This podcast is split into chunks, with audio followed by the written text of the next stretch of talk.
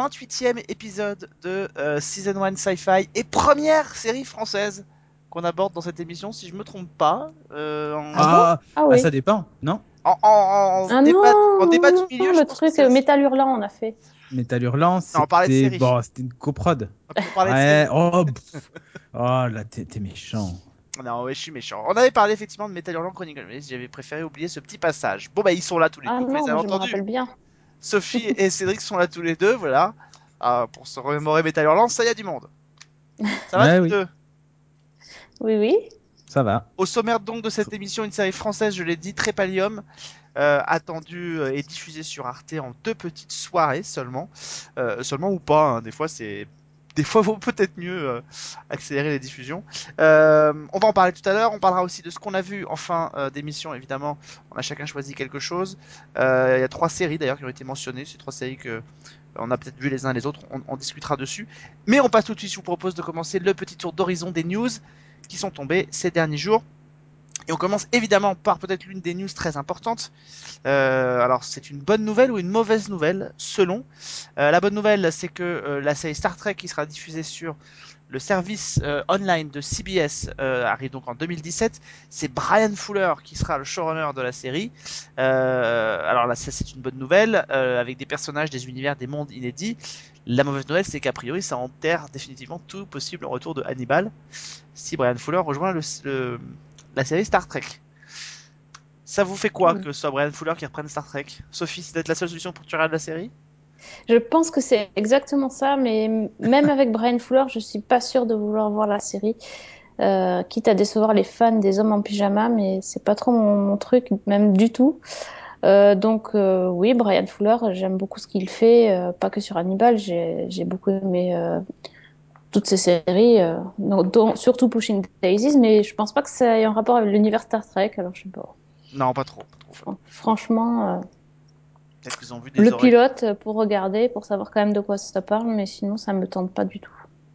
Et puis qu'en plus, euh, vraiment, hein, il est pas, il est pas amené à faire autre chose et à pouvoir revenir je sur. Hannibal parce que, a priori, si c'est Ouais. diffusé sur le site de CBS, je pense pas qu'ils seraient- qu'ils seront très regardants sur les audiences, ce qui peut quand même garantir de protéger la série euh, de tout risque d'annulation prématurée, ce qui aurait peut-être été plus le cas sur un network. Cédric Euh, je suis pas un fan de Star Trek, donc du coup, pas trop grave pour moi. Euh, si c'est annulé, je veux dire. Euh, et puis, euh, le truc que je me dis, c'est que finalement, on fait revenir X-Files.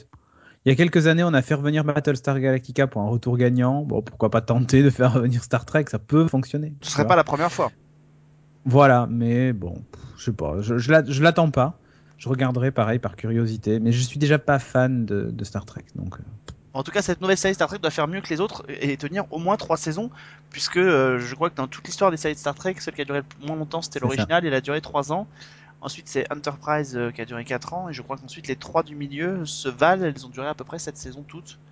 Euh, Ouais. je suis à peu- pas trop certain des, des résultats, mais enfin, on est à peu près dans cet euh, ordre d'idée là. Donc, en tout cas, c'est des séries quand elles arrivent à l'écran, euh, elles sont plutôt, euh, elles, elles sont plutôt porteuses. bon, elle dure un peu, quoi. Elle dure un peu et comme je le disais sur le web, euh, puisque ce sera diffusé sur un une espèce de Netflix de CBS, C'est ça. du coup on sera pas forcément très regardant sur l'indice Nielsen des, des, des, des audi- des audiences de la série.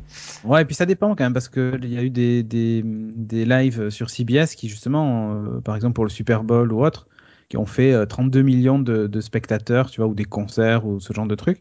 Donc, euh, peut-être que euh, il y, aura, il y aura du monde pour le regarder, tu vois, je, je sais pas. Je sais pas ce que, ce que pèse le, le service, et puis certainement qu'ils vont faire comme euh, beaucoup font, c'est-à-dire euh, les premiers épisodes seront disponibles en, gratuitement, en fait, en, en- pour faire découvrir le je- service, quoi. Je crois que le, le, le, le- il a été dit que le pilote de Star Trek serait diffusé Bah, voilà. sur CBS directement, D'accord, carrément. Pour ensuite renvoyer vers le service online.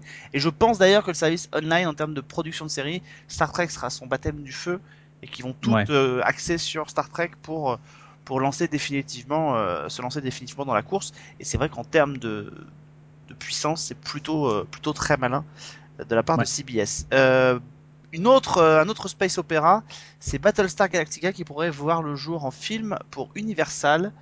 Bonne ou mauvaise idée? Bah, pff, si c'est Indépendamment faire un qu'on soit pilote, fait. Qu'on soit fan, pardon. Si, si c'est un- si c'est pour faire un, en gros, en, gros, ce qu'ils veulent refaire, c'est le, le pilote hein, finalement. Euh, et pourquoi pas une conclusion à l'histoire, mais c'est bizarre quoi en fait. Je soit, soit en fait on fait un film pour relancer quelque chose, mais faire un film unitaire comme ça qui raconterait euh, tout Battlestar Galactica, pour moi c'est juste pas possible. Donc euh, soit c'est une tentative, tu vois, de se dire bah il y aura peut-être une série de films, tu vois, comme finalement euh, d'autres ont fait. Bah voilà, avec une suite et tout ça. C'est un univers qui pourrait s'y euh, qui pourrait s'y prêter. Euh, mais si c'est juste pour faire un film unitaire, pour moi, ça n'a pas d'intérêt, quoi. Donc euh, là, pareil, j'ai j'ai hâte de voir parce que moi, c'est une de mes séries préférées et euh, j'ai hâte de voir. Pour le coup, j'ai plus d'attentes pour le film Battlestar finalement que pour euh, la nouvelle série Star Trek. Euh, en me disant que si c'est pour lancer en gros une, en gros faire ce qu'ils ont fait avec Star Trek au cinéma, pourquoi pas, quoi. Voilà. À ceci près que tu parlais de, des autres exemples comme Star Trek, la petite différence c'est que les Star Trek, les films Star Trek étaient déjà conçus comme étant des suites et se sont inclus dans la narration. Là, si c'est pour repartir au début, ça veut donc dire que les films à un moment donné vont épouser, soit vont poser une histoire différente. Je vois pas bien, Ouais, ouais, euh, bien je vois pas bien pourquoi ça n'a pas beaucoup d'intérêt. Soit ils vont euh, refaire ce qui a déjà été fait à la Ils vont télévision. refaire certains, ouais. Et, euh, aucun qu'ils vont intérêt- garder certaines choses et supprimer d'autres, tu vois. Il y a des enfin, choses qui aime ou moins pas. intéressantes. Ouais, mais enfin qu'on aime ou pas Battlestar Galactica, euh, quand on a couvert 4 saisons et qu'on l'a fait comme ils l'ont fait, il n'y a pas besoin de refaire la même histoire au cinéma, le- à part surfer le- sur le. Ouais, après, tu vois, maintenant, quand tu re-regardes Battlestar, bon, ça a pas trop vieilli, hein, mais, mais ça commence à dater de quelques années. Euh, et tu te dis, voilà, il y a peut-être un nouveau public à aller chercher.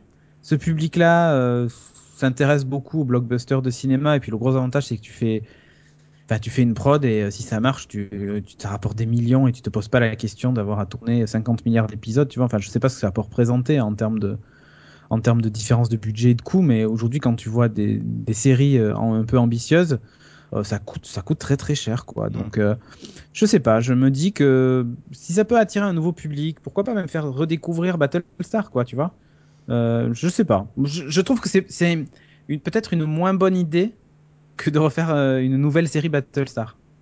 Oui, ça aurait Enfin, eu plus de sens. C'est c'est peut-être pas une.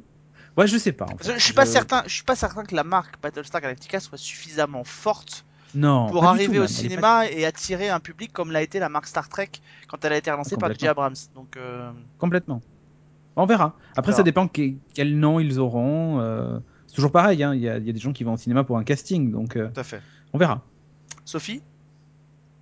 Euh, je pense que ça va être l'occasion, surtout euh, pour Cédric, de me forcer à regarder euh, la série que Eh oui. je- voilà, vu que c'est toujours sur ma liste et Je vais devoir la fouetter. ça va être ça. Ah, bah, T'entends le ça. fouet là? Bah oui, j'ai peur. Oui, oh là là. Fait sa coquine, regardez-moi ça.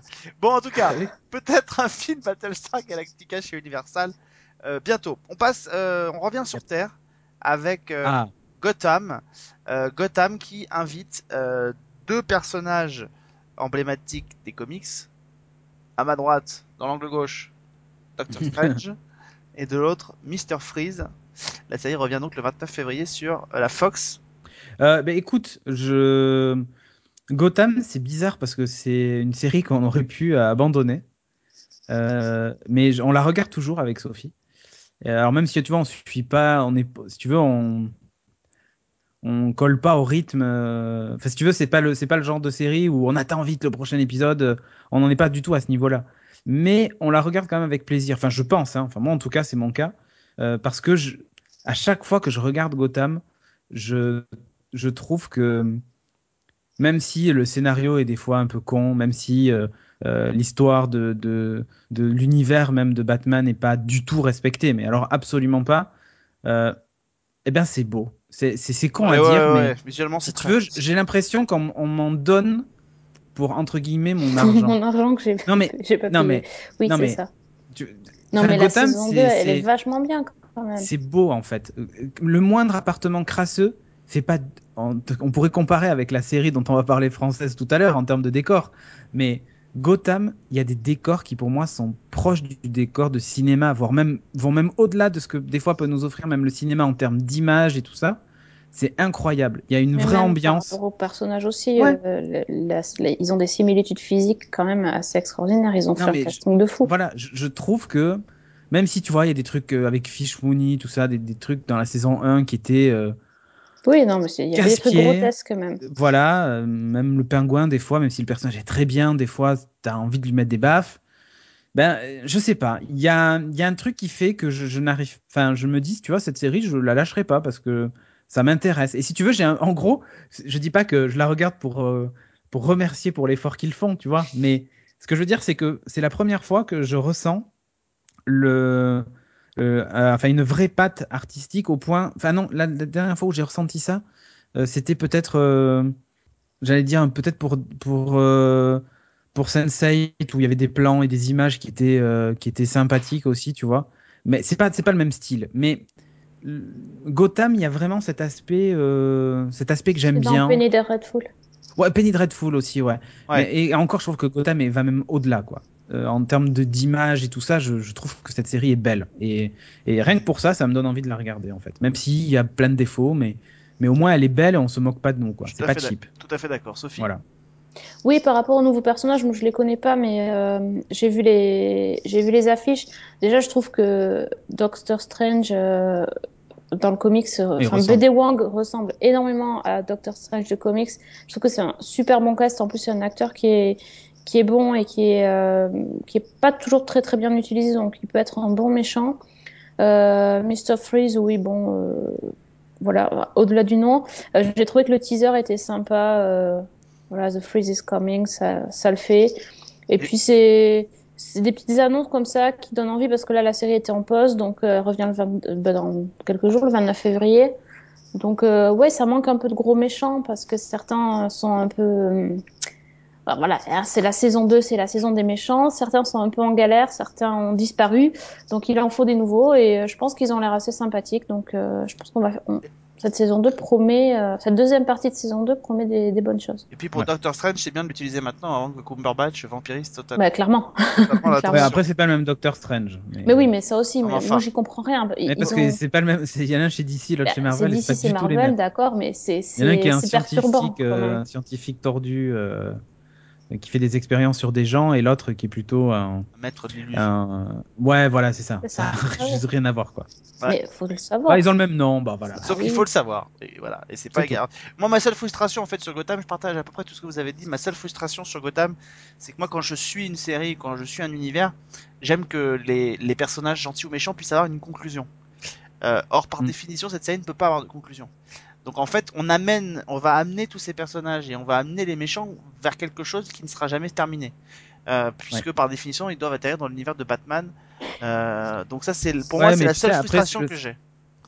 Ouais, après, tu sais, c'est le, c'est le genre de série où euh, ils vont te faire un dernier épisode, genre euh, 18 ans après, et où tu verras vraiment Batman, enfin Bruce qui est du coup devenu Batman, et les méchants qui sont ce qu'ils sont, et tu vois, enfin, je sens bien arriver un, un espèce de, de, de dernier épisode quand ils décideront de clôturer la série, euh, plus euh, entre guillemets contemporain. euh, Genre Gotham Réunion.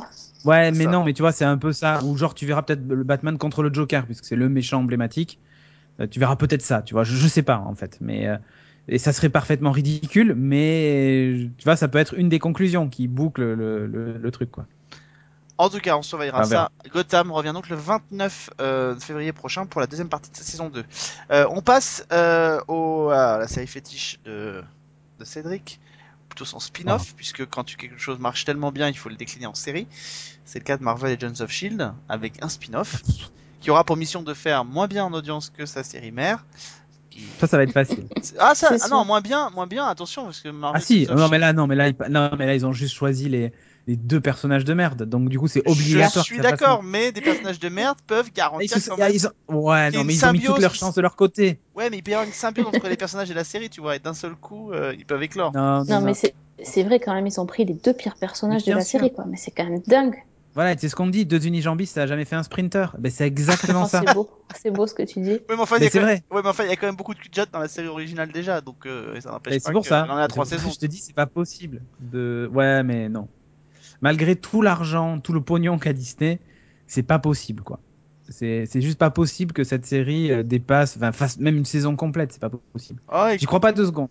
moi, j'y croyais pas pour l'autre Ah, elle l'a fait. Hein. Ouais, c'est ça. Bon, en tout cas, moi, j'y crois pas et surtout, je, je pense que celle-là, je ne la regarderai pas. C'est c'est juste Ah. pas possible. Là, j'ai overdose. Bon, on, Voilà. on s'arrête pas plus longtemps. On passe à une autre. Alors moi, ça, c'est- je l'ai je l'ai rajouté en cours, mais on a dévoilé le trailer de la saison 2 de Daredevil, qui arrivera, euh, je crois, courant du mois de mars, si je me trompe pas, euh, qui est axé sur le Punisher euh, et euh, un trailer extrêmement efficace. Il y a, y a une deuxième partie de bande-annonce qui, qui va sortir dans pas longtemps là. sur l'autre partie de la saison. je crois la semaine prochaine. Bah, en fait, c'est bah, sur un personnage qu'on voit parce qu'on voit Electra en fait Ouais. à la fin de la bande-annonce et du coup, je pense que l'autre bande-annonce va être centrée sur Electra alors que la première la première bande-annonce était centrée plus sur le Punisher. Ça vous a fait quoi? Ah, moi j'ai trop envie là. Je j'avais très peur du costume Euh, à la fin de, de la saison 1. Tu vois, c'était vraiment c'était pas mal, mais bon, je, je- au fond de moi, je me disais quand même en costume quoi. euh, Quand surtout quand entre temps t'as vu Jessica Jones quoi. Mm. Et euh, et ben finalement c'est pas mal. Par contre, ça va être encore sanglant et encore sombre. Oui, ça, et- par contre, euh, ben, en même temps, c'est Ouais. ce qu'on ce qu'on attend, non? On n'attend pas une Ouais, saison. c'est ce, qu'on attend. Mais oui. euh, je trouve que j'avais très peur du Punisher. Je me rappelle plus le nom de l'acteur d'ailleurs. euh, C'est John Ber Bernthal de Ouais, voilà, The Walking Dead. The Walking Dead. Ouais, The Walking Dead. ouais. J'avais un peu peur. Euh, et en fait, je trouve qu'il il fait, il fait, il fait peur. Voilà. Euh, c'est pas plus compliqué que ça. Je trouve qu'il fait peur, qu'il est parfaitement dans le, dans le personnage. Enfin, c'est. Ah, il va être violent. Il fait fou, quoi. Il a un regard de, de, de fou. Euh, je sais pas comment expliquer ça. Dans la bande-annonce, j'ai- j'avais eu cette cette sensation-là. Et donc, je pense que ça, je pense que ça augure que du bon. Donc, euh, à voir. J'ai beaucoup aimé le- la, la première saison de Daredevil. Il n'y a pas de raison que que j'aime pas la seconde, sauf si vraiment ils ont fait n'importe quoi. Mais la bande-annonce m'a rassuré, quoi. Et certainement avec des thématiques qui vont nous rapprocher un peu plus des, des enjeux sociétaux d'aujourd'hui, c'est-à-dire euh, voilà, quand on prend des mesures pour combattre le crime, n'en- n'engendre-t-on pas nous-mêmes euh, Voilà, des conséquences Exactement. supérieures? C'est un peu ce qui est. ça. Sophie? Non, pareil, euh, moi aussi j'attends vraiment cette saison 2. Et euh, bah oui, effectivement, ça va être sanglant. Bon, en même temps, dans la saison 1, c'était pas non plus les bisounours. Hein. Euh, rappelle le coup de la portière euh, Oui. avec Kingpin, c'était pas non plus. euh, bon. Donc, ouais, ils, sont bons chez Daredevil pour faire des, des bons méchants. Et euh, c'est ce que j'attends de la série, c'est vraiment un bon méchant. Ouais, après donc, euh, Punisher, c'est pas qu'un méchant. Donc du Ouais, coup, on va voir c'est intéressant. Ce qui est Justement. Ce qui est intéressant, c'est qu'il doit en faire un méchant et potentiellement l'amener à devenir autre chose, puisqu'il doit potentiellement pouvoir avoir sa propre série. Donc, euh, C'est ça. Oui, puisque le, enfin, de- de- Punisher n'est pas un, n'est pas un, un méchant, quoi. non, non, mais il est euh, traité comme tel dans la bande-annonce en tout cas. Et Bien sûr. priori, Mais justement, ils vont le en fait, c'est- la genèse du personnage. Après, c'est intéressant. ouais, c'est la genèse Ouais. du personnage, quoi. Et euh, c'est ça qui est intéressant. Bon, en tout cas, Daredevil, euh, saison 2. Voilà, là, je l'attends. On aura peut-être l'occasion d'en parler aussi ici, évidemment. Ça arrive courant du mois de mars. On termine avec euh, la diffusion sur M6 de X-Files. Euh, alors à l'heure à laquelle vous allez nous écouter, certainement que la saison euh, sera terminée aux États-Unis, mais elle va commencer sur M6. C'est le 25 février prochain. Euh, il y aura les deux premiers épisodes de la saison, euh, 10 évidemment, et il y aura 10 épisodes clés qui ont été choisis. Alors particularité, hein, la plupart des épisodes clés sont quand même situés entre la saison 1 et la saison 2. Euh, c'est ça. donc le message envoyé quand même, c'est qu'il n'y a pas d'épisode clé au-delà. Donc, euh, alors les épisodes, les c'est sympa. Les épisodes que nous avons, c'est euh, Nous ne sommes pas seuls, donc le pilote de la série, Gorge profonde, Compression, évidemment l'épisode avec Tooms, Projet Arctique, euh, un épisode de la saison 1, Le Message, le dernier épisode de la saison 1, Les Hybrides, l'hôte, Duane Barry, par une première partie, Faux Frères Siamois et Voyance par procuration. Un épisode de la saison 3, c'est le seul épisode de la saison 3, il n'y en a pas d'autres derrière. Mm. Bon, euh, pff, on va pas s'étendre non plus 36 000 ans là-dessus, mais euh, la sélection vous paraît juste ou, ou un peu étrange quand même C'est un mélange de tout. Ouais. En fait, voilà, c'est comme d'habitude. Les Ils ont pas mis Bad Blood, c'est bizarre. J'ai lu partout sur internet que c'était le meilleur épisode de la série. Donc Ouais, euh, mais je, c'est- ça. Mais c'est la saison 5, c'est pour ça. ouais, c'est pour ça, ouais. Non, euh, bah, en fait, euh, quand on regarde les premiers, les premiers épisodes sélectionnés, on se dit que ça va être des épisodes mythologiques, puis en fait, pas du tout. Euh, donc, euh, je, je sais pas, il n'y a, aucun- y a aucun lien. hein. Ben, c'est un peu comme la saison 10, il n'y a aucun lien. Donc, euh, il y a du mythologique, il y a de l'indépendant, il y a du un peu barré avec, euh, les, avec euh, Faux Frères Siamois et, et Voyance par procuration. Donc, euh, Je- oui. Je suis étonné qu'il n'y ait pas plus d'épisodes un peu plus sanglants, étant donné que c'est diffusé dans une nuit et que on aurait pu, je sais Ouais. pas, on aurait pu imaginer Home euh, qui soit diffusé. Par exemple. ouais, par exemple. Non mais voilà, enfin, je, moi j'avoue que le, le choix, je suis assez d'accord sur certains qui sont euh, incontournables. Le premier de la saison 1, euh, pourquoi pas, euh, Tooms, ok. Euh, mais je trouve que globalement, le, enfin le, alors John Berry aussi, parce que c'est celui qui a vraiment lancé la, vraiment plus que d'ailleurs les hybrides, mais qui a vraiment lancé toute la, mythologie. euh, Mm. euh, voilà, je trouve que le reste, euh, Ah non, mais Lot, c'est le truc avec la douve dans les égouts. Ouais. Ouais, D'accord, Ouais. c'est un. Il est le- On voit le personnage dans le dans le premier épisode de la saison 10 là quand il montre les photos, mais oui, bon, oui, c'est mais c'est pour plus, ça, mais euh, parce que c'est, ouais, mais parce que c'est un des monstres dégueux et bon, voilà quoi. Ah, mais des monstres, il y en a eu 50 000. euh. ouais, Ouais, mais celui-là, il est, il est dégueu. ouais. Bon, écoutez, Je sais pas. je ne sais la pas, je ne sais pas. retrouvée. En plus, ils ont dit que c'était la, sélection de Chris Carter, mais en fait, euh, d'après ce que j'ai lu euh, chez Sullivan Le Postec, pas du tout. En fait, euh, c'était pas, euh, c'était pas exactement ça sa sélection. Donc, euh, Je sais pas, mais bon. Enfin bref. en tout cas, bonne initiative euh, de proposer une nuit X-Files derrière. euh, bon. De toute façon, ça sera toujours mieux que, les... que la saison 10.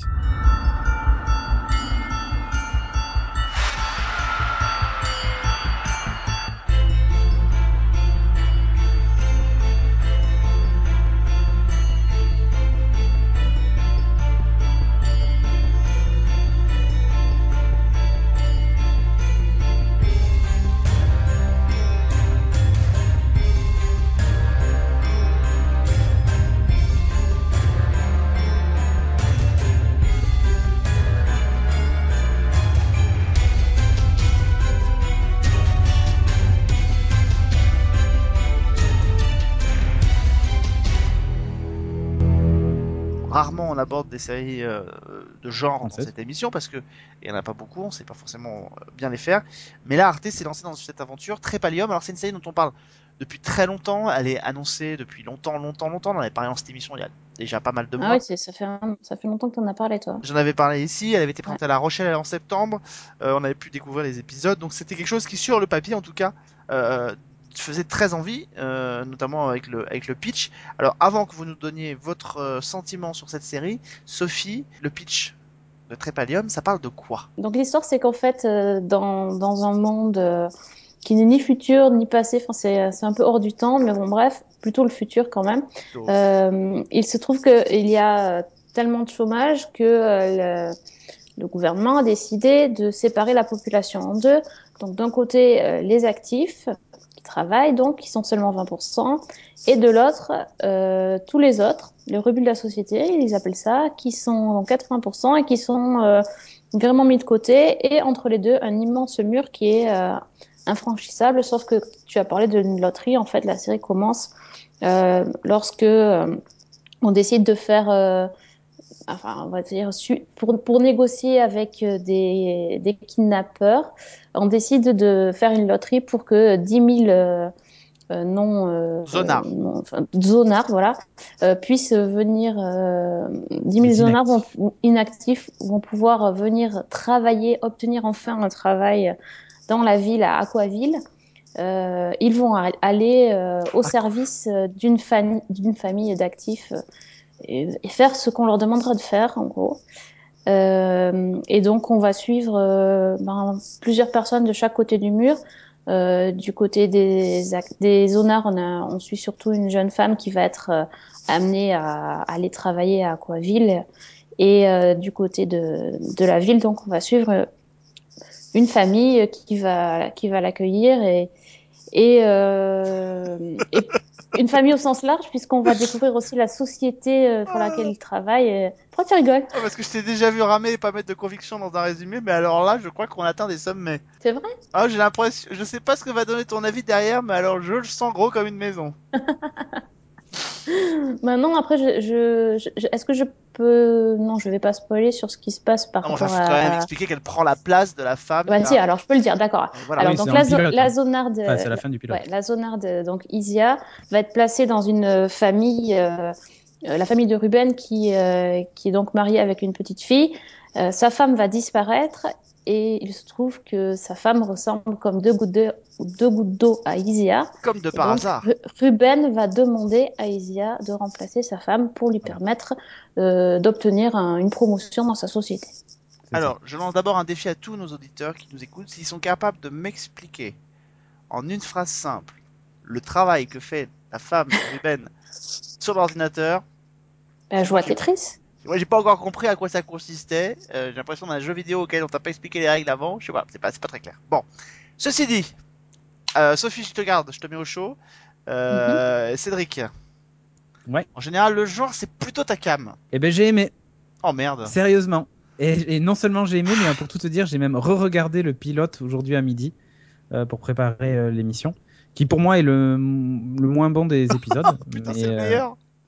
Non, moi je trouve que c'est, enfin en termes de de narration, tout ça, je sais pas, il y a je trouve pas que ce soit le meilleur, mais le j'ai aimé la série. Sérieusement, j'ai aimé la série pour une raison simple, c'est que bon déjà c'est criant de manque de moyens, hein, que les choses soient claires. Euh, du coup, on essaie de pallier le manque de moyens avec quelques subterfuges parfois pas très fins. Euh, genre les appartements très design avec rien dedans. et, et- c'est, c'est- parfois c'est un peu le vide intersidéral même dans les entreprises. C'est très très propre, hein, mais bon, euh, je pense que la femme de ménage a enlevé les meubles aussi quand elle a fait le ménage. Euh, mais au-delà de ça, je trouve que c'est une, cette série a quand même réussi à me faire, rent- enfin, là ce qui est fort avec ces, ces trucs-là, c'est finalement les univers. Et je trouve que cette série a réussi à me faire rentrer dans cet univers avec peu de moyens, euh, avec des acteurs qui sont pas tous du même niveau. Faut être clair, il y a certains acteurs, bah, malheureusement, enfin, je peux le dire, je joue très très mal. Moi, je suis pas acteur, hein, mais euh, il y en a certains qui jouent pas très bien. Euh, des moyens qui parfois font penser à de la web série, des fonds verts qui sont peut-être mieux faits dans le Visiteur du futur, des fois d'ailleurs. Mais j'ai été convaincu par l'histoire. Je suis rentré dedans. Euh, j'avais vraiment, par moments, j'ai été stressé pour les situations et les personnages. Euh, je me suis attaché aux personnages. Je sais pas pourquoi, mais ça a fonctionné sur moi. Mais, mais vraiment, quand je dis ça a fonctionné, c'est que j'aimerais tellement qu'il y ait une suite, quoi. Enfin, enfin non, une suite. non, mais est- non, mais rêve pas. non, mais je sais très bien, je rêve pas. Mais en même temps, je trouve que les six épisodes se concluent bien. Euh, et la construction, en fait, elle m'a fait beaucoup penser à la série Millennium, euh, qui était en gros un cliffhanger tous les deux épisodes, enfin, jusqu'au dernier, c'est la conclusion. Je trouve que c'était bien construit. Ça, ça aurait presque pu Euh, faire, en mais gros, juste, euh, juste pour situer, lequel Millennium? Euh, la série. Oui, mais il y a eu deux séries. Il y a la série inspirée des films qui a été fait en Suède non, et la non, série de Chris la- Carter. la- la- non, pas celle de Chris Carter. D'accord. Euh, celle, celle des. C'est juste pour de- resituer. De, de la Suède. Ouais. Euh, tu vois cette construction en gros en six épisodes, enfin en six épisodes, ouais, et à chaque fois il fonctionne par par euh, par duo les épisodes. En gros, pour moi, c'est trois, c'est une trilogie de, téléfilms, si tu si tu vois le raisonnement. Et je trouve que ça marche. Euh, on voit, euh, je sais pas, je, trouve que dans la construction, il y a quelque chose qui moi m'a parlé. J'ai et pourtant Dieu sait que j'aime pas quand les effets spéciaux sont mal faits et tout ça. Il y a des défauts, mais je trouve que une série avec si peu de moyens a réussi à faire quelque chose de bah, de bien. Moi, j'ai vraiment aimé. Et pour tout te dire, ça me ça me donne cette sensation de je pense que ça aurait pu être une et c'est pas et attention c'est pas c'est pas une critique que je fais.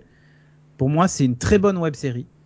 Quand je dis c'est une très bonne web série c'est en termes tu vois de moyens d'image et tout ça c'est une très très bonne web série.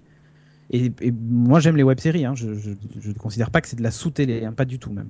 Mais le truc c'est que passer à la télévision avec euh, avec cette image là et ces défauts là et ben c'est- je pense que c'est pour- ça que le grand public aussi a du mal à adhérer à une série de SF sans moyens. C'est compliqué les séries de SF ou de genre sans moyens. Quand on fait un monde dystopique, tout ça, c'est compliqué quand on n'a pas de moyens. Mais je trouve voilà, il y avait un parti pris même artistique qui est sans doute inspiré par le par le par peut-être le, manque d'argent, mais euh, que j'ai trouvé sympa. La réutilisation de vieux véhicules, le, le- je sais pas, il y a un truc qui fait que et les thématiques abordées m'ont parlé. Je, franchement, euh, et en plus, tu arrives à comprendre finalement les deux mondes. Euh, Ça, oui, t'arrives à comprendre. C'est tellement manichéen et tellement simpliste que t'arrives à. Mais oui, mais ouais, mais ils sont extrêmes dans leur euh, dans leur fonctionnement les deux. Et si tu veux, à la fin, tu, quand la série se termine, tu peux pas te dire qui a raison ou qui a tort. Je sais pas comment expliquer ça. Même si certains sont présentés comme les gentils et d'autres comme les méchants, mais quand même à la fin, tu tu sais pas en fait qui a raison, qui a tort. Et je sais pas. J'ai franchement, j'ai aimé. J'ai aimé cette série. Donc euh, je je sais pas quoi te dire de plus. J'ai Sophie. aimé et Bah, voyons avec Sophie, parce qu'on aura des clés pour rebondir, parce qu'il y a quelques petites choses Ouais. quand même que. Sophie, Alors, je sais pas ce qui se passe, mais euh, je vais te dire un truc, c'est que moi aussi j'ai aimé la oh série. merde, non, c'est pas vrai. Allez Mais je, je, je ne comprends. Alors non, là, je... je, te- je te jure. là, j'avoue, que vous J'ai l'impression. On est des extraterrestres avec Cédric. Je- Ah bah, les- on, déteste on la voit- saison 10 on, de on X-Files. voit les gens qui encensent la saison 10 de X-Files et on se dit, mais c'est pas possible, ils ont pas vu les mêmes épisodes que moi.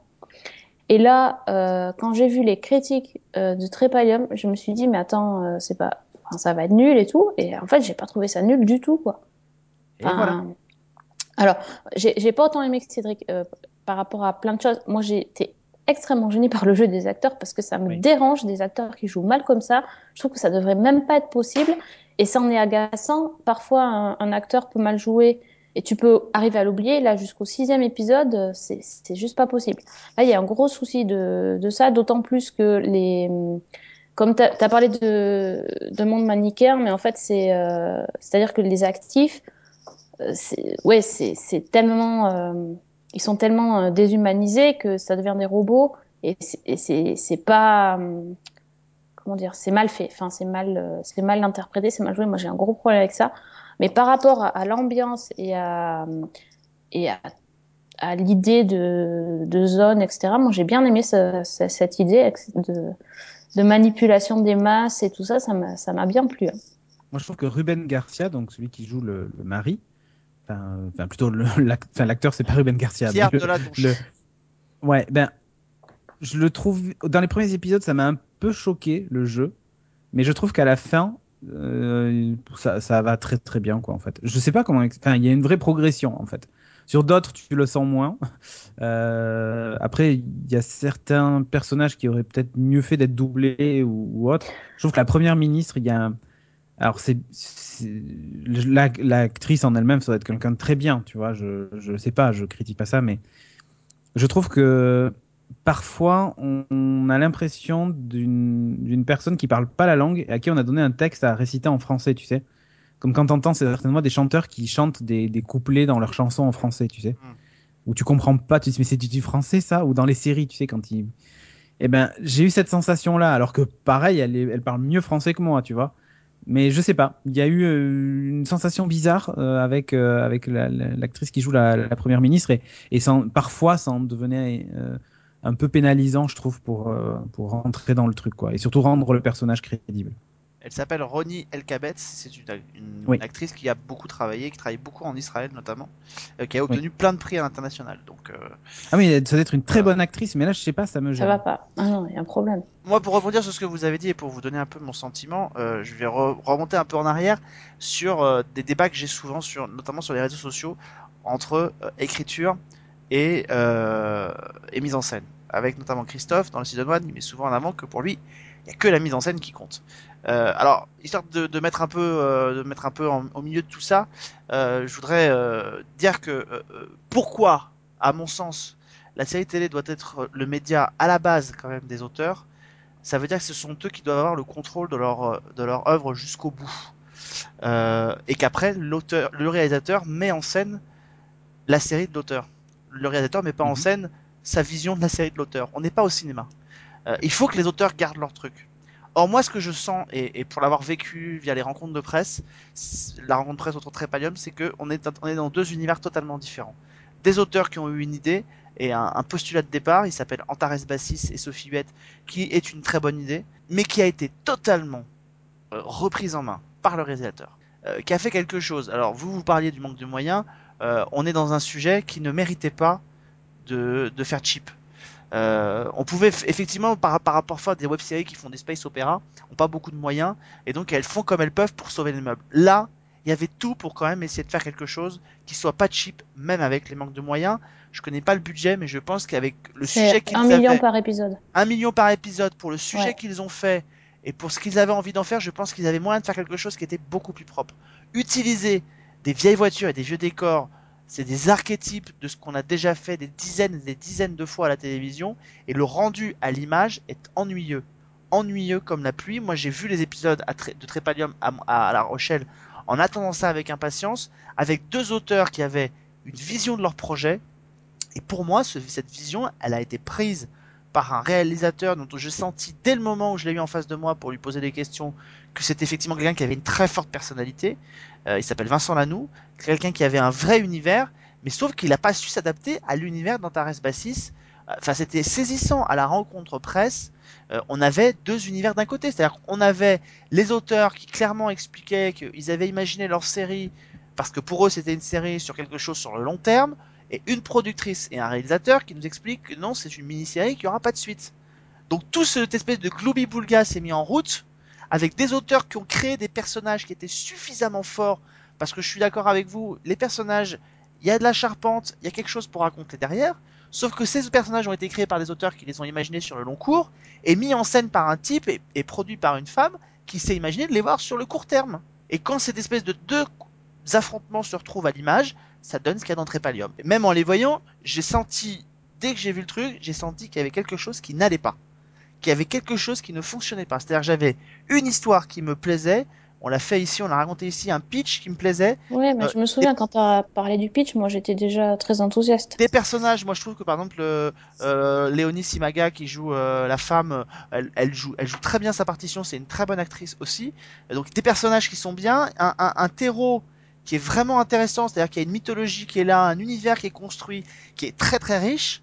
Et ce que je vois à l'antenne, à l'image, ne me plaît pas. C'est-à-dire que j'ai l'impression effectivement euh, d'être euh, euh, tombé euh, 20 ans en arrière en termes de mise en scène quand je regardais et pourtant l'histoire était bien foutue et tout mais quand je regardais une série que moi j'aimais bien par ailleurs mais qui s'appelait White Pines euh, qui était passée sur M6 qui était signé Oliver Stone euh, qui était pas forcément en termes de mise en scène ce qu'il avait fait de mieux mais avec des effets quand même qui étaient pas toujours très euh, qui étaient pas toujours très heureux mais y a, au moins il y avait une histoire qui était au service d'une mise en scène ça, passait là en fait j'ai l'impression que la, la, la, mise en forme de la série dessert un bon scénario moi, je juge pas, c'est-à-dire que je suis pas en train de dire que si la mise en scène ne plaît pas, c'est que l'histoire est mauvaise. Je sens qu'il y a un terreau, et je ferai pas comme pas mal de mes confrères qui ont dit que euh, l'histoire était nulle. Non, je trouve que l'histoire, il y a des choses qui se tiennent, il y a des choses qui sont intéressantes, mais c'est la façon dont elle a été mise à l'image qui ne me convient pas. Je dirais pas que c'est nul, Ouais.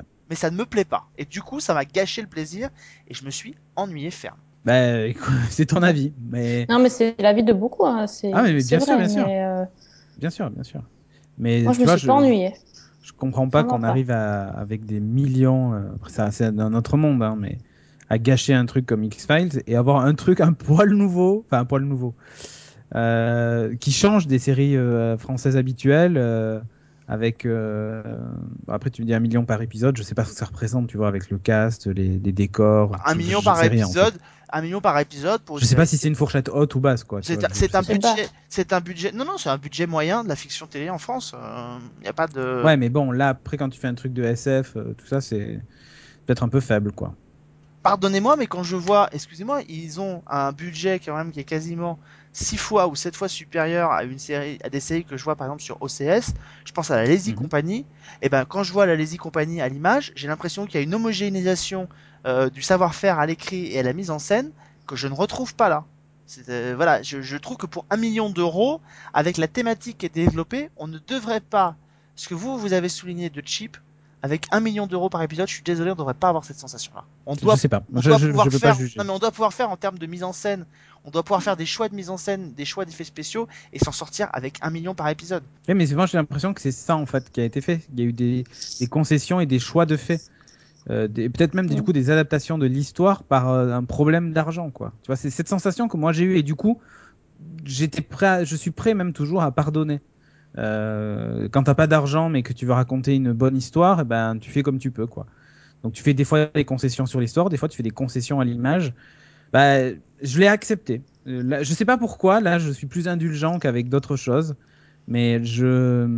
En plus, la, thématique, moi, m'a parlé. Enfin. Mais la thématique est très parlante, Euh, ça je, suis d'accord avec vous. C'est pour ça que je vous parle, je, vous, je vous dis que l'histoire pour moi est, est, est une réussite. Euh, Ça évoque des, des mots qui sont extrêmement, des mots MAUX qui sont extrêmement intéressants, des, thématiques qui sont fortes, les enjeux, le rapport de l'humanité au travail.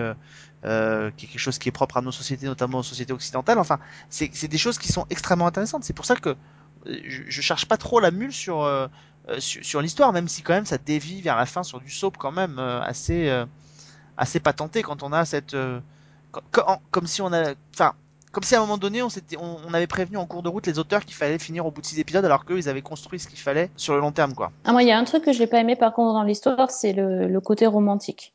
J'ai trouvé que ça, Ouais. ça n'allait pas du tout. euh, on n'était pas du tout parti sur euh, sur ça dans les trois premiers épisodes. Ça tombe un peu comme un cheveu sur la soupe. C'est trop prévisible et et en même temps c'est pas crédible quoi. Ça, ce côté-là, non. Mais toute l'histoire m'a m'a énormément plu. En fait, c'est en fait ce qui me surprend, c'est pas que vous ayez aimé, euh, c'est que je, c'est que je, c'est que vous ayez aimé en, sa- et, en sachant tout ce que, tout, tout sur quoi vous avez par le passé sur les, sur des séries qu'on a pu traiter. Alors plus Sophie parce que c'est vrai qu'on n'a pas beaucoup parlé de séries françaises, mais sur quoi vous avez été des fois parfaitement euh, pas indulgent sur des séries.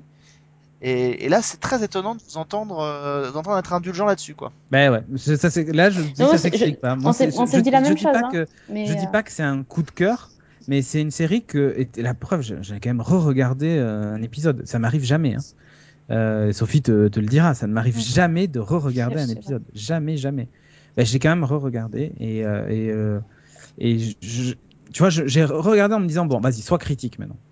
C'est essaie de passer outre le fait que tu as aimé, euh, tu vois, mais j'y arrive pas. Je, je- même au deuxième visionnage, et ben voilà, pourtant il y a des trucs un peu ridicules, les doigts coupés, c'est très mal fait. Il y a il a des choses qui sont pas bien faites, mais je sais pas, je pardonne et, et j'ai aimé la série. Alors voilà, je je je je, je peux pas l'expliquer. C'est je, je suis pas tombé amoureux de la série, c'est pas ça non plus, tu vois, c'est pas ma série préférée de tous les temps, mais j'ai passé un bon moment. Et euh, j'avais vraiment envie de voir la suite quoi, à la fin des épisodes. C'est bizarre, hein Je, je vais, je vais vous citer un journaliste euh, du- d'un quotidien suisse qui s'appelle Le Temps qui a fait une, qui a, qui a évoqué son Et avis je suis sur pas la série. payé hein, pour dire du bien. Non, je sais, oh, je sais bien. Euh, il fait part de son point de vue donc sur la série en disant qu'au final, l'exercice à la maladresse de ses ambitions a visé, a visé pardon, si large dans l'anticipation, à l'exposer de façon tellement littérale, à vouloir tant insister sur le propos qui submerge personnages et intrigues, la série innovante d'Arte tourne vite à la démonstration pesante et trop insistante. La chaîne franco- franco-allemande avait eu un effet en acquérant la, su- la suédoise Real Humans, qui posait de nombreuses questions sur les relations entre les humains et les robots, tout en mélangeant un large espace au thriller, Trépalium procède à l'envers en voulant empiler les interrogations ouvertes par le postulat en les, étalant pardon, une anticipation qui se souligne trop elle-même. En fait, c'est ça effectivement, il, résume un peu, ce que, ce que je pense, c'est-à-dire qu'effectivement on est dans la démonstration et la démonstration est tellement outrancière en termes de mise en scène que elle en devient parfois cheap et ridicule. Mais Ouais. je comprends que vous soyez euh, convaincu par cette série. Après tout, euh, moi je ne la jette pas de manière définitive comme euh, comme je l'ai lu à droite et à gauche euh, ici et là, Après, mais c'était- aussi très mal diffusé. Faut faut quand même le dire que c'était juste une grosse Ah oui, là, connerie de diffuser trois épisodes à la suite. Euh, oui, enfin, enfin, ouais, enfin, non, mais enfin ça, oui, enfin, je- non, bah, je, je, je peux même pas regarder les audiences. Je te parle même pas de ça. Je dis juste que enchaîner trois épisodes de cette série-là, enfin moi Non. non, ça me, je trouve pas que ça fonctionne. euh, Enfin bon, à- l'heure la pardon, mais on en revient à une discussion qu'on a déjà eue, mais alors du binge watching, on peut pas reprocher à des chaînes de tenter l'aventure et de et de se dire, euh, Ouais, tu de Non limiter mais les risques. moi je suis assez d'accord avec toi, Sophie, je suis pas d'accord pour ce genre de série. Surtout qu'ils ils étaient construits deux, deux par deux, et c'était clairement euh, la fin du deuxième que à chaque fois, Oui. tous les deux épisodes, que tu avais un gros cliff, donc c'était un peu idiot. On euh, est d'accord. après d'avoir le troisième. euh, Ça, on est d'accord. En termes de construction de la soirée, on est totalement d'accord. Je pense que les auteurs pensaient que la série pourrait euh, être diffusée par deux. Et elle a été par trois parce que dans la tête de Arte, entre le moment, je pense, où ils l'ont commandé et le moment où elle a été diffusée, on est passé du stade de série au stade de mini-série. Euh, Ouais. Voilà. Et l'ambition donc de la de la de la productrice euh, Katia Raïs, c'est euh, en saison, donc à chaque saison, de s'intéresser à un symptôme du monde d'aujourd'hui et de le transférer dans un monde de demain. Et le deuxième, la deuxième saison, si deuxième saison il y a, Un peu à la Black Mirror. Quoi. devrait s'intéresser voilà au vieillissement de la population. Alors la question c'est euh, quel intérêt de faire une deuxième saison sur une série qui n'aura pas le même thème, pas le même euh, sujet et surtout pas le même titre, puisque par définition Trépalium renvoie au monde du travail et pas au vieillissement de la population. Donc euh, voilà. Écoutez, c'est intéressant. Vous avez tous les points de vue. Vous avez eu les points de vue de Sophie et Cédric qui aiment ça. Euh, le mien où j'étais beaucoup plus euh, réservé. En tout cas, faites-vous votre propre opinion. Regardez-la sur Arte plus 7. Et puis la série est sortie aussi aux éditions Arte Éditions, le- les 6 épisodes de la série. En attendant qu'on ait ou pas confirmation d'une seconde saison. En tout cas, ce qu'on peut saluer, effectivement, c'est la volonté de Arte d'essayer euh, d'innover sur des registres qui sont pas forcément habituels. Euh, et ça, c'est plutôt bien. Après, euh, voilà, on estime qu'ils se sont pas plantés. On passe à la dernière partie de l'émission. Coup de cœur, coup de gueule de cette de cette fin d'émission. Je voudrais juste en profiter pour vous dire, pour parler d'une sortie DVD, parce que ça fait écho à un film de cinéma qui est en salle actuellement. C'est il y a un film qui s'appelle Chair de poule qui vient de sortir. Et bien ça tombe bien, l'intégralité de la série Chair de poule, euh, adaptée des romans de R.L. Stein, donc une espèce de, allez, on va faire un, un raccourci euh, facile, mais qui est une espèce de conte de la crypte pour les ados, euh, qui était diffusé sur La Antenne bibliothèque rose euh, du fantastique. de l'horreur, voilà, qui était diffusé dans les années euh, 90, notamment en France sur Antenne 2. Euh, et bien, les 72, je crois, épisodes de Chair de Poule sont sortis en trois coffrets DVD, regroupant les trois saisons. Voilà, alors, pour avoir eu l'occasion d'en revoir quelques-uns, ça a, un- ça a vraiment vieilli. hein. Ça pique un peu les yeux, mais c'est vrai, quand on était ado, ça pouvait... ça pouvait être marrant et, et assez fun. Donc euh, voilà, ça reprend des thématiques de l'horreur et ça les applique aux, aux ados. Et d'ailleurs, je crois que le film reprend euh, un des thématiques de la série, c'est-à-dire un pantin démoniaque. Oh, évidemment. Voilà, évidemment, un classique. Voilà, en tout cas, Chair de Poule est disponible en intégralité ou en coffret séparé si vous voulez acquérir les, les, les saisons euh, une par une. Voilà, on passe à, donc à nos coups de cœur, coups de gueule. On commence par, euh, on- par le, la série attendue de MTV euh, qui s'appelle Shannara Chronicles. Qui se lance Oui, bon, je peux en parler vite fait. On, on en a, on en a déjà parlé. C'est Christophe euh, qui nous a, oh, je pense, on va dire, démonté la série point par point. Je pense, euh, c'était à peu près ça. Euh, donc on a commencé, on a, je dis on, oui, bon, c'est, Oui, oui. oui, c'est on. Euh, on a commencé à regarder la, la série, donc euh, c'est une série, on va dire d'heroic fantasy, qui se passe dans un, un futur bah, alternatif, on va dire. Et donc, on- c'est un monde qui est peuplé de- d'elfes, de trolls, et des, des demi-elfes, des humains, etc. Il y a eu une énorme guerre entre toutes les races. Euh, depuis, euh, la paix est revenue sur le monde euh, et les elfes sont les gardiens d'un énorme arbre sacré qui s'appelle l'Elcris et qui est censé empêcher les, les monstres de revenir sur Terre. En fait, il y a eu un sort qui a été lancé et, et, le, et les monstres sont, sont co- contenus quelque part en fait. Mais le problème c'est que l'Elcris commence à dépérir et chaque fois que l'arbre perd une feuille, un démon est libéré. Donc on va suivre euh, la, je- la jeune princesse elfe qui, euh, qui est gardienne de l'arbre en fait et qui a des visions du futur euh, où elle voit que ben, son, son, son monde est détruit, elle voit des démons, elle voit des morts, etc. Et elle va s'allier à un demi-elfe qui s'appelle Will, qui est un peu le simplet du village, qui se retrouve là, qui se retrouve embarqué un peu euh, par hasard. Et en fait, ce, ce jeune Will est le descendant d'une grande, euh, d'un grand roi euh, et euh, il aurait des, des pouvoirs, mais qu'il n'a pas encore euh, pu développer. Et donc, ils vont partir en quête. euh, ils doivent aller placer. Qu'est-ce qu'ils doivent faire? Planter une graine euh, ou c'est un truc comme ça, c'est ça, si je me souviens bien. Ils doivent aller Euh, mettre un truc à l'abri. euh, Enfin, super loin, je sais plus. C'est pas poser un anneau dans, dans le. Jeter un anneau dans le gouffre, mais non, c'est pas c'est loin. récupérer la graine qui est dans le Ils doivent planter une dans graine quelque l'arbre et hein. la planter, je sais pas où. Enfin, Ouais, bon. je sais. Je sais plus. Euh, voilà. euh, Très mitigé. très très mitigé sur Sans celui-là. blague. Oui. tellement pas envie de regarder cette série pas après envie de voir la suite en fait. C'est c'est le, pro- c'est le problème. C'est-à-dire que le sur le pilote, euh, c'était un double épisode en plus. Euh, bon. euh, Mais là, tu vois, on est à l'opposé, je trouve, de Trépalium. C'est-à-dire que Ouais. on a des effets spéciaux incroyables Il y a et des on a moyens mis de tous fou. les moyens Ouais. la prod et tout ça. On a pris des jambos intelligents et tout ce que tu veux. Et l'histoire de base aussi aurait pu être sympa. Mais en fait, je sais pas comment, avec autant d'argent, on arrive à faire un truc aussi, aussi merdique, quoi. Sérieusement, c'est. Bah, C'est-à-dire. des fois, j'ai l'impression de regarder euh, euh, Hercule ou Oui, Xena. c'est ça. En fait, on a, on a, Ça souffre d'un gros, c'est quand même adapté d'un livre, c'est Terry Brooks. Euh, bon, quand même, c'est un grand nom de la science-fiction. Euh, et là, on- pour ce qu'on en a vu, en tout cas, on a des personnages euh, vraiment simples. Ils ont aucun, aucune profondeur. Tout, tout de suite, on voit qui est bon, qui est méchant. Euh, Même les méchants, les motivations, c'est, vraiment tiré, enfin, tiré par les cheveux. Et le, le seul truc qui est vraiment appréciable, c'est les effets spéciaux. Moi, j'ai été bluffée par les, les espèces de, de monstres euh, qui, les, qui les attaquent. Enfin, Mhm. au début, je me suis dit, ça va être un truc cheap, genre euh, avec des monstres à la, Bu- Ah à la Buffy, tu sais. En fait, pas du tout. C'est vraiment, euh, pour moi, c'était des monstres dignes du cinéma, c'était, magnifique, mais en même temps, ça, ça, ça fait, ça fait, ça fait rien, quoi. T'as Ouais. un truc magnifique, hyper bien fait, mais au final, les combats sont ridicules. euh, les, les héros, ils ont 12 ans. euh, Bon. moi, vraiment, ça m'a pas, ça m'a pas emballé. Ouais, d'ici Legend of Tomorrow, Ouais. c'est pareil. Alors là, mais c'est même pire, je pense. Je pense que cette série. Alors bon, déjà, tu vois, euh, Arrow avec euh, tous ses seconds rôles dans tous les sens et machin, c'est casse-couille. Mais là, en fait, on a les seconds, seconds, seconds rôles de. Arrow et Flash. C'est les quatrièmes couteaux. Ouais, c'est même pas, enfin, je sais pas, c'est les cuillères là, c'est même plus les couteaux. Et on en a fait une série, sérieusement. C'est cheap à souhait. Euh, c'est. Euh, Tu sais quoi Je préfère le Doctor Who. Et Dieu sait que j'aime pas Doctor Who.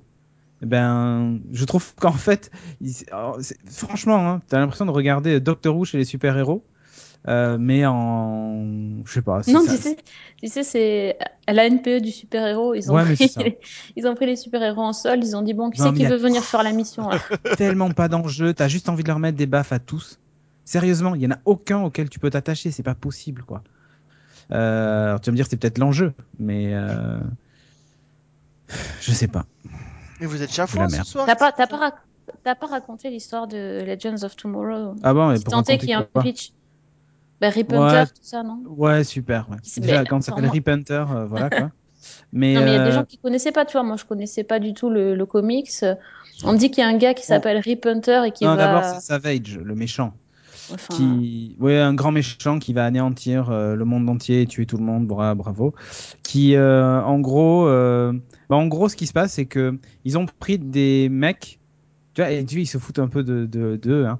Des mecs qui en gros n'ont aucune incidence sur la ligne temporelle de Savage parce qu'ils le croisent jamais normalement et tout ça. Et donc à aucun moment ils sont tellement pas puissants et nulos en gros que Savage s'intéresse même pas à, eux et qu'ils vont crever comme des merdes dans le dans un futur proche sans même que Savage soit qui qui ils sont tu vois genre.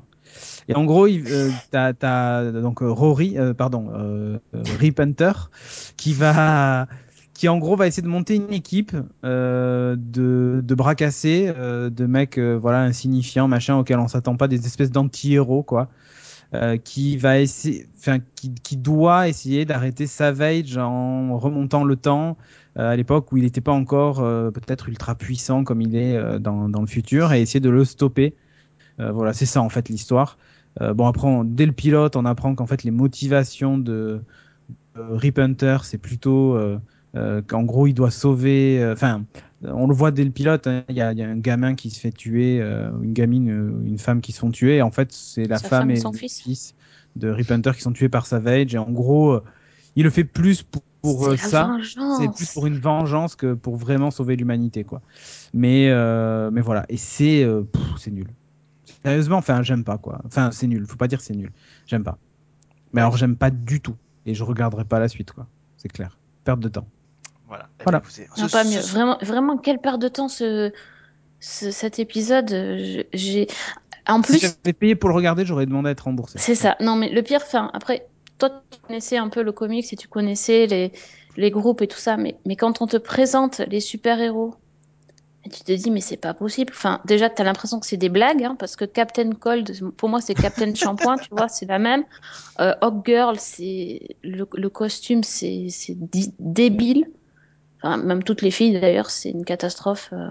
Mm. Enfin, vraiment, tu, tu vois pas en quoi euh, ces super-héros vont être importants et vont être euh, vont pouvoir agir sur le futur.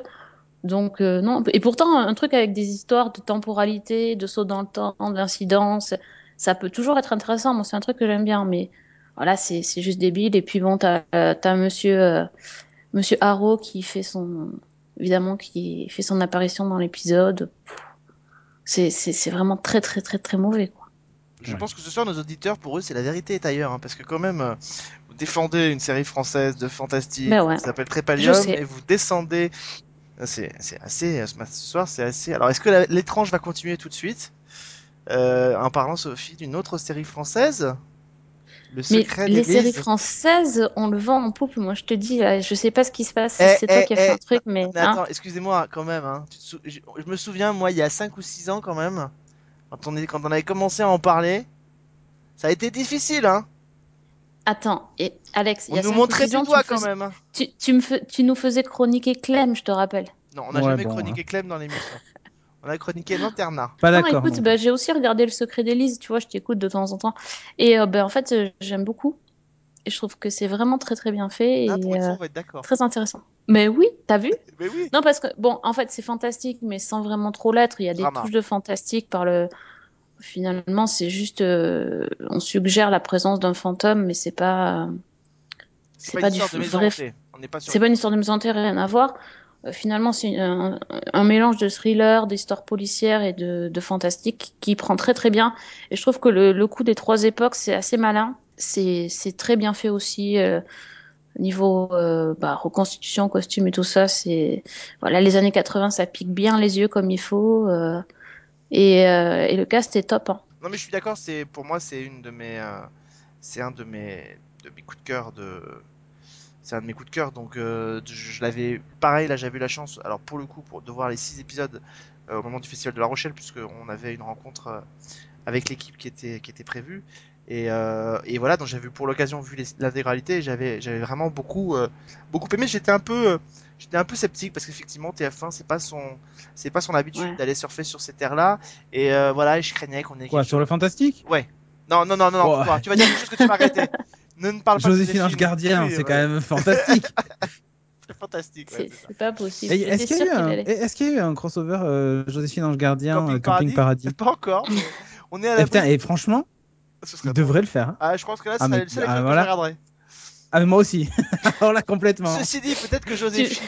Non, mais peut-être que Joséphine parviendrait à nous faire expliquer pourquoi, au sein d'un même épisode, entre une danse, euh, une première danse au début d'épisode et une deuxième danse, euh, Laurent Ronac a perdu puis repris 40 kilos. Ah Ouais, mais ça, c'est. euh, non, mais il y a ça dans le montage. Je vous jure, je suis tombé dessus euh, dans un dans un Je suis truc. dessus. Non, non, non, c'est pas, Ah. pas l'épisode que j'ai vu, mais quelqu'un avait fait le montage à la, t- à la, à- sur internet, Ah oui, d'accord. circulé, et de montrer qu'au sein du même épisode, en fait, comme ils avaient été tournés avant et après le le- l'opération de, de Ournac, on le voyait, c'est un peu comme la barbe de Grissom dans les experts qui, la diffusion sur TF1, euh, a tendance à se rallonger, à se rétrécir euh, au gré des envies, Oui, non. euh, Ou la, gro- la grossesse de Sarah, c'est pas mal aussi. ou la grossesse de Sarah. Voilà. Ça, Mais bon, ça descend. Ouais, non, Revenons. Oui. au secret d'Élise, deux secondes. Donc moi je l'avais vu, j'avais aussi beaucoup aimé. Excuse-moi, pour une fois qu'on dit du bien d'une série française, rev- revenons-y tout de suite. nos moutons. Ouais, moi j'avais beaucoup aimé parce que je suis comme toi, je trouve que le, le, le fantastique n'est finalement qu'un prétexte à parler d'un drama. Parce qu'il y a même pas, on peut même pas dire qu'il y a une enquête policière à proprement parler en fait. Euh, tellement. c'est Bah non, pas il y une a des enquête flashbacks. policière, c'est juste, ouais, c'est voilà, il y a ça, mais c'est juste une, une, une, une, un drame qui se dénoue en fait au fur et à mesure de l'histoire et euh, avec des, des, des, des jolis moments, des, des jolies histoires euh, qui, qui s'entremêlent. Je trouve que la- l'histoire Belles images aussi. Hein. Ouais, de belles images, l'histoire entre la, la, la jeune sourde et muette et, euh, et, le, et, le, et Samir Boitard, donc qui joue le rôle du mari dans. Voilà. C'est Ouais, alors, euh, ah, c'est pas très joli, joli ça, monsieur. Hein. Non, mais l'histoire, Hein non, non, mais l'histoire est plutôt, non, mais l'histoire, enfin, l'histoire est prenante, si tu veux, elle est touchante, elle est prenante. Euh, Oui. Moi, j'ai beaucoup aimé. euh, alors, bon, je suis pas, je suis peut-être un poil moins fan de, de Benabar dans, dans, dans le rôle, euh, mais euh, il, se- il se débrouille très bien. Et, et par contre, moi, là, voilà, il y avait des, j'ai trouvé, alors j'ai trouvé deux acteurs euh, vraiment formidables. Euh, Bruno Salomon, Julia, euh, non mais Julia Piaton, effectivement. Julia Piaton, c'était sûr. Julia Piaton qui est très- Forcément. elle est très bien. Mais à la limite, Oui. Et, d'ailleurs quand je l'avais reçu à la radio, je lui avais, je lui avais dit, c'est vrai que c'est des rôles qui sont très porteurs pour des comédiennes, parce que euh, quand c'est des rôles dramatiques comme ça, les comédiennes, si elles sont, si elles sont bonnes comédiennes et qu'elles jouent bien, elles peuvent, euh, elles peuvent donner la pleine mesure de ce qu'elles ont à, à démontrer avec des rôles de, de femmes, de mères de famille dans leur, euh, dans leur, dans leur, dans leur, dans leur être cher et qui, et qui perdent quelqu'un d'important, notamment quand c'est un enfant. Donc euh, elle, elle le fait très bien, mais Bruno Salomon est très bien aussi. Euh, Ouais, carrément. Il a une, il- Surtout que tu le vois la, même semaine dans Fais pas ci, fais pas ça, et c'est pas du tout euh, non, c'est pas, le même registre. c'est pas du tout le même registre. C'est très bien. hein. Et souvent- très bien. Et souvent, on, on l'a déjà souligné, le, on a parfois avec des, des comédiens qu'on a vu que dans un registre comique, on a du mal à faire la bascule. Et, euh, et je trouve que c'est ça qui est bien avec, euh, avec cette série, c'est qu'on arrive à faire la bascule. J'avais pas pu faire la bascule, par exemple, avec Pef dans Disparu sur France 2. Tout à fait. Euh, Exactement. Et, Ouais. et là, Bruno Salomon, et, et si on a l'occasion d'en reparler, c'est exactement pareil pour Cadmerade dans Baron Noir. C'est pareil, la bascule, au bout d'un moment, elle se fait, et on oublie que c'est un type qui est, que c'est un type qui est comique. Et, ça, c'est le signe quand même qu'on a affaire à des bons comédiens quand ils arrivent à faire cette bascule-là. Donc, euh, donc voilà, et il y a une très belle mise en scène d'Alexandre Laurent. euh, et une, toute une équipe d'auteurs qui ont travaillé dessus. Donc, donc vraiment, vraiment c'est une belle Non, surprise. je trouve qu'il n'y a pas de fausse note au niveau du casting. C'est euh, Et tu vois, une là, belle là- réussite. et tu vois là où parfois dans Disparu, moi j'avais la sensation qu'on avait du, du guest pour du guest. Euh, là, je trouve qu'en fait, on a, on a quand même des, des acteurs qui sont tous très confirmés. Enfin, on a dit Julia Piaton, Bruno Salomon, mais on aurait pu citer aussi Benabar, euh, Hélène de Fougerolles, Hélène Faucheval. euh, Ouais. Stéphane Fraisse, Valérie Capri- Valérie Caprisky. Caprisky, Sophie Monico, Ouais. Julie de Bonnat, Samir Boitard qu'on avait vu dans Grenage. Enfin voilà, il y a un gros casting euh, et en même temps, bah, ils s'effacent derrière leur personnage. Et, euh, c'est ça ouais. qui est assez fort aussi. Et c'est là que et c'est là que tu te rends compte que tu commences à regarder trop de séries françaises quand tu commences à reconnaître les acteurs. Parce que Julia Piaton, je, je cherchais, je me disais mais où je l'ai vu, où je l'ai vu. Puis alors, quand j'ai vu que c'était profilage, je me suis dit bon c'est ça oui, je suis foutu. c'est la sœur, euh, la sœur fofolle Bah oui. de, de Vanessa Valence. Et oui, exactement. Ouais, ouais, ouais. Bah oui. Et encore, imagine voilà. toi tu échappes, tu n'as pas toutes les semaines. Imagine mes comparses de la radio qui toutes les semaines doivent se faire des séries françaises. Ah ouais, mais ils ont signé pour euh, chier. hein. c'est comme la Légion étrangère. Euh, pour terminer cette émission, je voudrais juste faire un petit coucou euh, à un site internet, euh, puisqu'on parlait d'X-Files tout à l'heure, qui s'appelle La Vérité est ailleurs. Euh, c'est un site sur X-Files, ils suivent la série depuis des années. Ils ont fait un petit focus sur X-Files, un- c'est un site sur la série, ils ont fait un petit focus sur ce qu'on a fait sur Season 1 et sur Geeking autour de X-Files. Ils ont mis des ils ont mis le lien Ah des bon émissions et le lien de et le player de, de Geeking euh, où vous avez Ah, ils sont fair play alors parce qu'on n'a pas été très sympa. Non, Ah ouais. ils en ont parlé. Ils le disent effectivement que vous débattez, vous vous déchirez bien sur le premier épisode. Euh, donc pour l'épisode de Season 1, c'est celui qui est sur le site. Et pour l'épisode de Geeking, ils l'ont mis.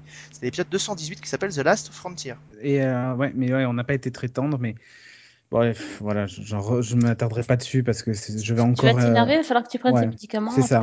C'est ça le problème. Je vais vraiment m'énerver, mais après, euh, je comprends que les gens ne partagent pas mon analyse et mon, et mon truc, hein, tu vois, mais je suis vraiment déçu, quoi. Voilà, bon en tout cas, euh, on a beaucoup parlé de séries françaises ce soir. Ça va continuer euh, la semaine prochaine, euh, puisqu'on s'intéressera à la série de Canal qui est en cours de diffusion. Ah, Laisse-moi deviner. Laisse-moi deviner. Baron Noir. Ah, il est trop fort. Ah, t'as vu? Oh là là, T'as il vu? est trop fort.